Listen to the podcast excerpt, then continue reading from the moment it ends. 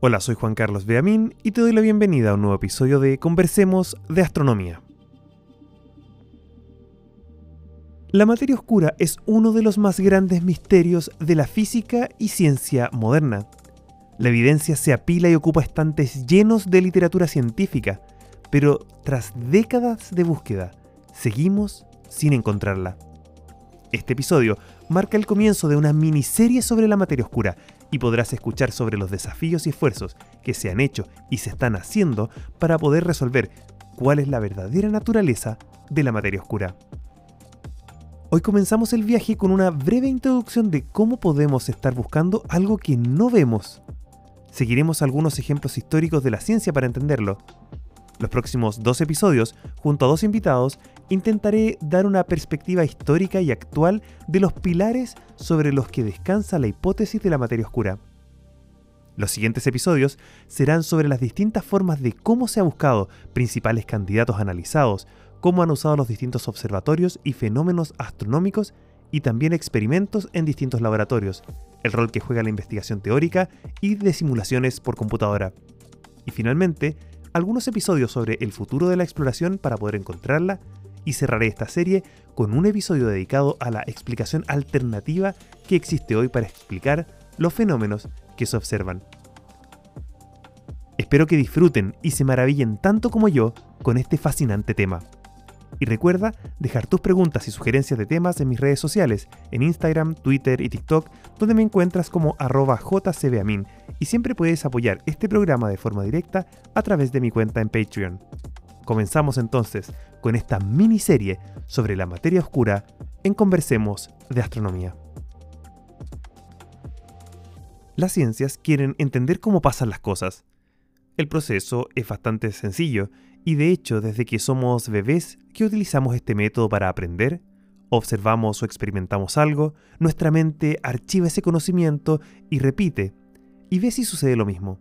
Si así pasa, creamos una hipótesis y luego la ponemos a prueba repitiendo más veces, quizá haciendo pequeñas modificaciones.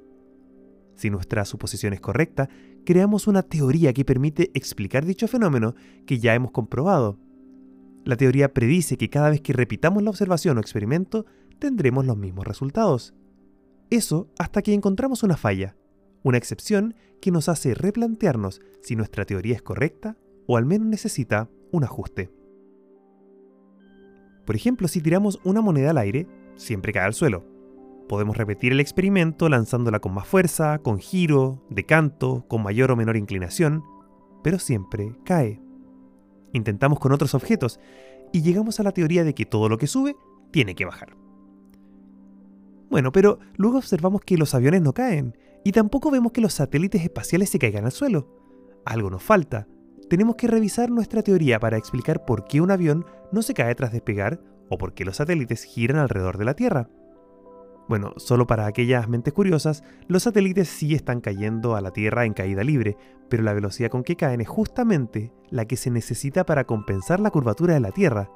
En mi antiguo podcast llamado La raíz de la ciencia, hice un episodio sobre esto llamado ¿Por qué flotan los astronautas?, que te invito a escuchar si quieres más información al respecto.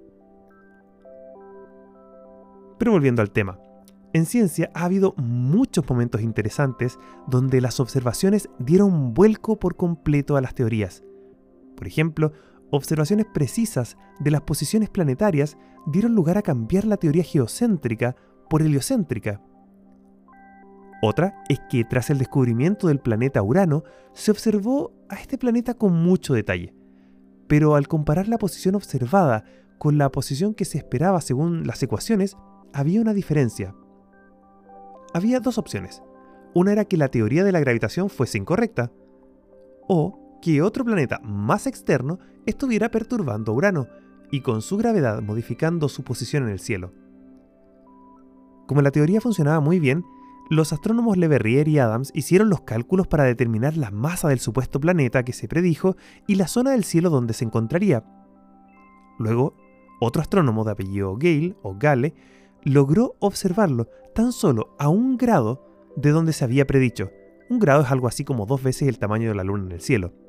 Y así fue como por primera vez en la historia el año 1846 se encontró un nuevo planeta gracias a una predicción teórica y no simplemente gracias a las observaciones.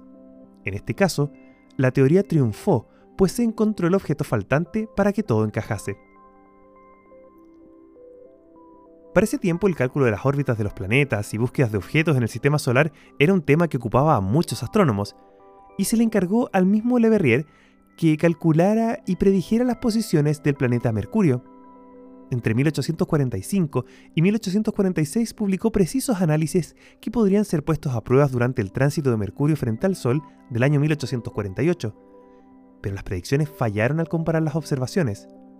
Le Verrier siguió su trabajo y en 1859 publicó un análisis mejorado de las posiciones de Mercurio, donde usó datos de unos 14 tránsitos de Mercurio, además de muchas otras mediciones, por lo que cualquier discrepancia entre sus estimaciones y las observaciones se debía atribuir a alguna fuerza desconocida. Y así fue. La posición del planeta, cuando está más cerca del Sol, parecía retrasarse una pequeña cantidad, muy pequeña de hecho, unos 43 segundos de arco por siglo. Si esto no te dice nada, bueno, a mí tampoco. Y para hacerte una idea, sería como ver el tamaño de una pelota de fútbol a un kilómetro de distancia. Eso, cada siglo, era la diferencia en la posición de Mercurio. Esta diferencia se conoce como la precesión del perihelio o de la órbita de Mercurio. Debido al reciente éxito de encontrar Neptuno mediante estos cálculos, se comenzó a buscar este nuevo planeta. Incluso algunos dicen haberlo observado y le pusieron hasta nombre, Vulcano. Pero por más que otros intentaron observarlo, no fue posible.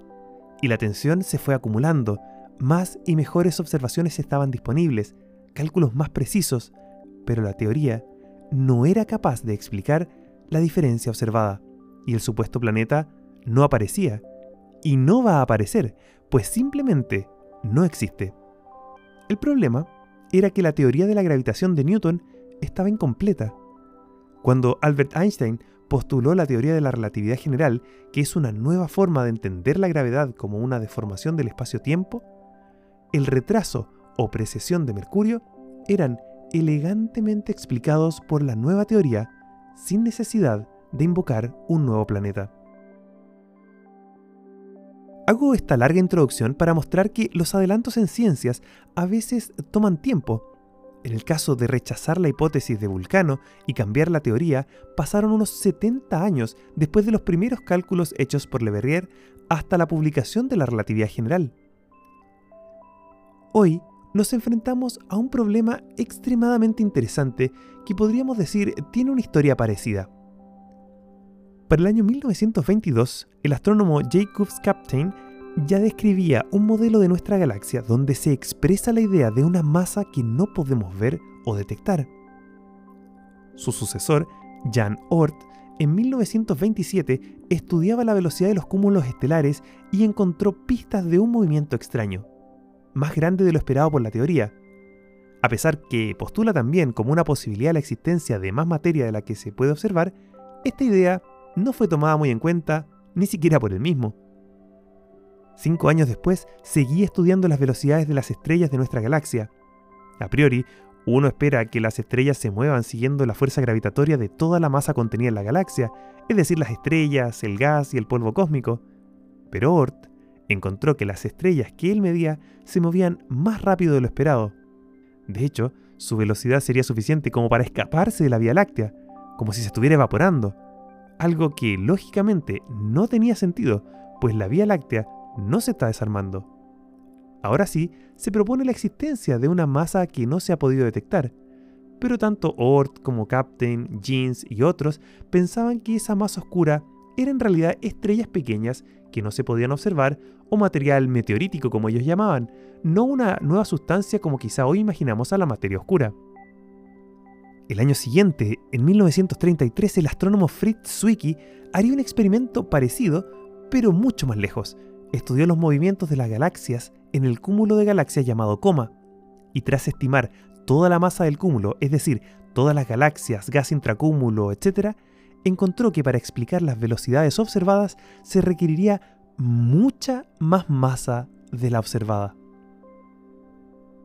Pero a pesar de estas evidencias, no se consideró como algo tan importante, sino hasta que llegaran las observaciones de muchas otras galaxias realizadas por la astrónoma Vera Rubin en los años 60 y 70. Ella logró confirmar, a pesar de tener grandes detractores al comienzo, la idea de la existencia de la materia oscura y transformar para siempre la rama de la astrofísica. Han pasado casi 100 años desde las primeras observaciones que nos han hecho pensar en la existencia de la materia oscura, y 50 desde que sabemos que tiene que estar allí, esta misteriosa materia que no interacciona con la luz, que abunda y de hecho por cada kilogramo de materia visible, ya sean estrellas, planetas, gas o polvo cósmicos, hay al menos tres veces más de esta elusiva materia oscura. Pero a pesar de ser tanta, no somos capaces de verla o detectarla. Es por ello que en los próximos episodios profundizaremos mucho más al respecto y te contaremos las decenas de aristas y resumiremos miles de páginas de investigación para que también puedas ser parte de una de las historias más fascinantes de la ciencia moderna.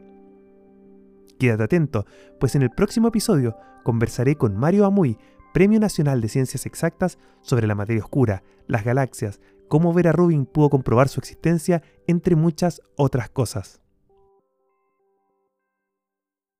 Espero que hayas disfrutado de esta breve introducción sobre la materia oscura y recuerda suscribirte en Apple Podcast o en Spotify para no perderte los próximos episodios. Y también si es que quieres puedes dejar una recomendación de este programa o compartirlo con tus amigos. Y recuerda también que puedes dejarme tus dudas y sugerencias en arroba jcbeamin en Instagram, Twitter o TikTok. Soy Juan Carlos Beamin y nos encontramos en un próximo episodio de esta miniserie sobre materia oscura aquí en Conversemos de astronomía.